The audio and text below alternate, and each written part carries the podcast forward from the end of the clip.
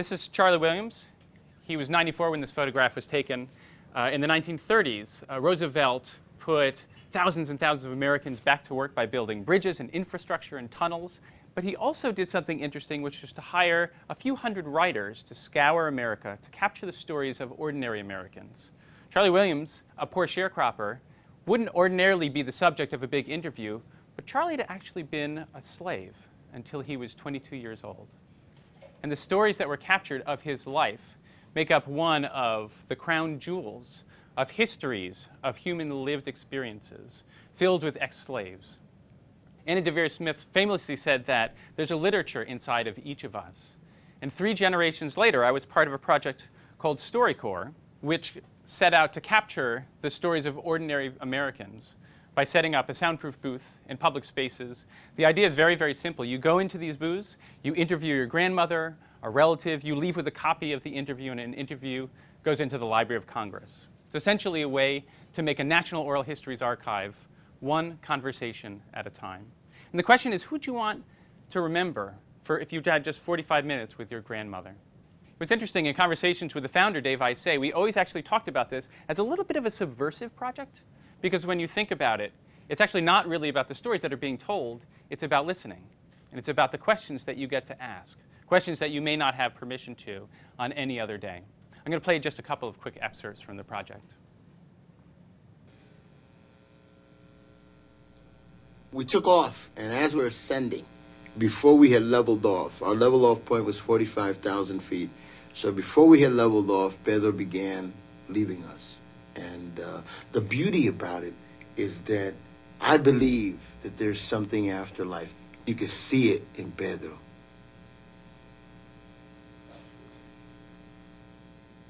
See, the thing of it is, I always feel guilty when I say I love you to you, and I say it so often. I say it to remind you that as dumpy as I am, it's coming from me. It's it's like hearing a beautiful song from a busted old radio, and it's nice of you to keep the radio around the house.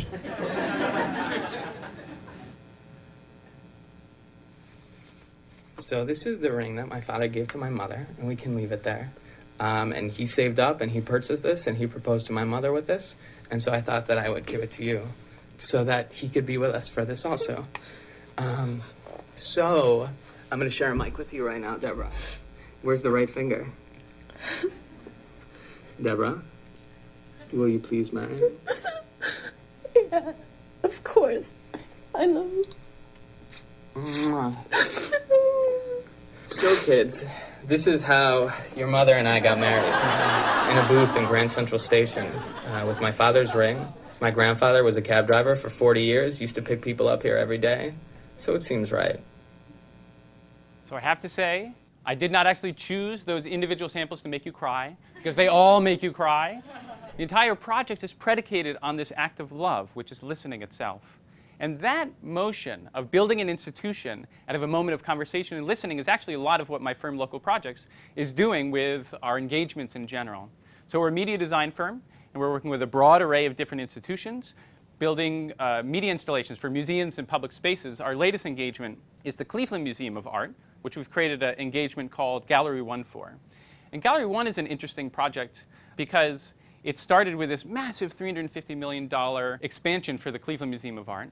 And we actually brought in this piece specifically to grow new capacity, new audiences, at the same time that the museum itself is growing. Glenn Lowry, the head of MoMA, put it best where he said, we want visitors to actually cease being visitors. Visitors are transient. We want people who live here, people who have ownership. And so what we're doing is making a broad array of different ways for people to actually engage with the material inside of these galleries. So you can still have a traditional gallery experience, but if you're interested, you can actually engage with any individual artwork and see the original context from where it's from or manipulate the work itself. So for example, you can click on this individual lion head, and this is where it originated from 1300 BC. Or this individual piece here, you can see the actual bedroom. It really changes the way you think about this type of a tempera painting. This is one of my favorites because you see the studio itself. This is Rodin's bust. You get the sense of this incredible factory for creativity. And it makes you think about literally the hundreds or thousands of years of human creativity and how each individual artwork stands in for part of that story. This is Picasso, of course, embodying so much of it from the 20th century.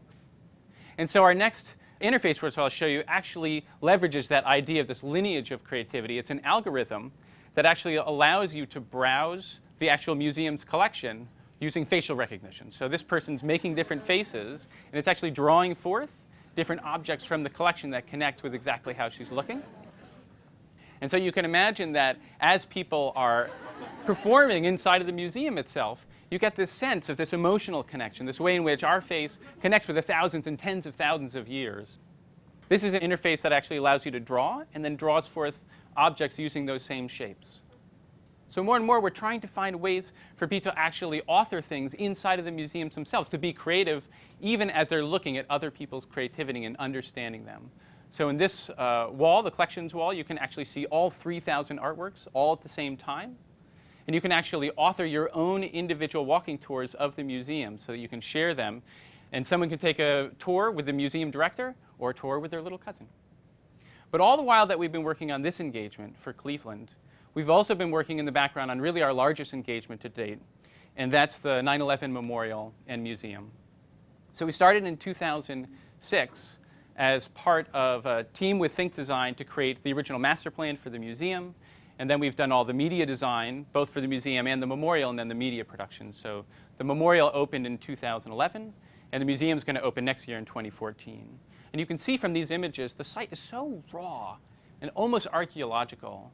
And of course, the event itself is so recent, somewhere between history and current events. It was a huge challenge to imagine how do you actually live up to a space like this, an event like this, to actually tell that story. And so, what we started with uh, was really a new way of thinking about building an institution through a project called Make History, which we launched in 2009. So, it's estimated that a third of the world watched 9 11 live, and a third of the world heard about it within 24 hours, making it really by nature of when it happened, this unprecedented moment of global awareness. And so we launched this to capture the stories from all around the world through video, through photos, through written histories of people's experiences on that day, which was, in fact, this huge risk for the institution to make its first move, this open platform. But that was coupled together with this oral histories booth, really the simplest we've ever made, where you locate yourself on a map, it's in six languages, and you can tell your own story about what happened to you on that day. And when we started seeing the incredible images and stories that came forth from all around the world, this is obviously part of the landing gear, we really started to understand that there was this amazing symmetry between the event itself, between the way that people were telling the stories of the event, and how we ourselves needed to tell that story. This image in particular really captured our attention at the time because it so much sums up that event. This is a shot from the Brooklyn Battery Tunnel. There's a firefighter uh, that's stuck actually in traffic, and so the firefighters themselves are, are running mile and a half to the site itself with upwards of 70 pounds of gear on their back. Uh, and we got this amazing email that said, while viewing the thousands of photos on the site, I unexpectedly found a photo of my son. It was a shock emotionally, yet a blessing to find this photo. And he was writing because he said, I'd like to personally thank the photographer for posting the photo, as it meant more than words can describe to me to have access to what is probably the last photo ever taken of my son. And it really made us recognize what this institution needed to be in order to actually tell that story. You can't have just a historian or a curator narrating objectively in the third person about an event like that when you have the witnesses to history who are going to make their way through the actual museum itself. And so we started imagining museum along with the, the creative team at, at, the museum and the curators thinking about how the first voice that you would hear inside the museum would actually be of other visitors. And so we created this idea of an opening gallery called We Remember. And I'll just play you uh, part of a mock-up of it, but you get a sense of what it's like to actually enter into that moment in time and be transported back in history. I was in Honolulu, Hawaii. I was in Cairo, Egypt. Rond des Champs-Élysées à Paris. In college at UC Berkeley. I was in Times Square. De São Paulo, do Brasil. Estava in Miami, Florida. Scottish Highlands. I was in Nigeria. It was probably about 11 o'clock at night. I was driving to work at 5:45 local time in the morning. We were actually in a meeting when someone barged in and said, Oh my God, the plane has just crashed into the World Trade Center. Trying to frantically get to a radio. When I heard it over the radio, I Heard it on the J'ai radio. écouté la radio. I got a call from my father. The phone rang, woke me up. My business partner told me to turn on the television. So I switched on television. All channels in Italy were displaying the same thing. the Twin Towers. The Twin Towers. And you move from there into that open cavernous space. This is the so-called slurry wall. It's the original excavated wall at the base of the World Trade Center that withstood the actual pressure from the Hudson River for a full year after the event itself. And so we thought about carrying that sense of authenticity, of presence, of that moment into the actual exhibitions itself, and we tell the stories of being inside the towers through that same audio collage. So you're hearing people literally talking about seeing the planes as they make their way into the building or making their way down the stairwells. And as you make your way into the exhibition where it talks about the recovery, we actually project directly onto these moments of twisted steel, all of the experiences from people who literally excavated on top of the pile itself. And so you can hear oral histories of people who are actually working the so-called bucket brigades as you're seeing literally the thousands of experiences from that moment. Now, as you leave that storytelling moment understanding about 9-11, we then turn the museum back into a moment of listening and actually talk to the individual visitors and ask them their own experiences about 9-11. And we ask them questions that are actually not really answerable, the types of questions that 9-11 itself draws forth for all of us. And so these are questions like, how can a democracy balance freedom and security? How could 9-11 have happened?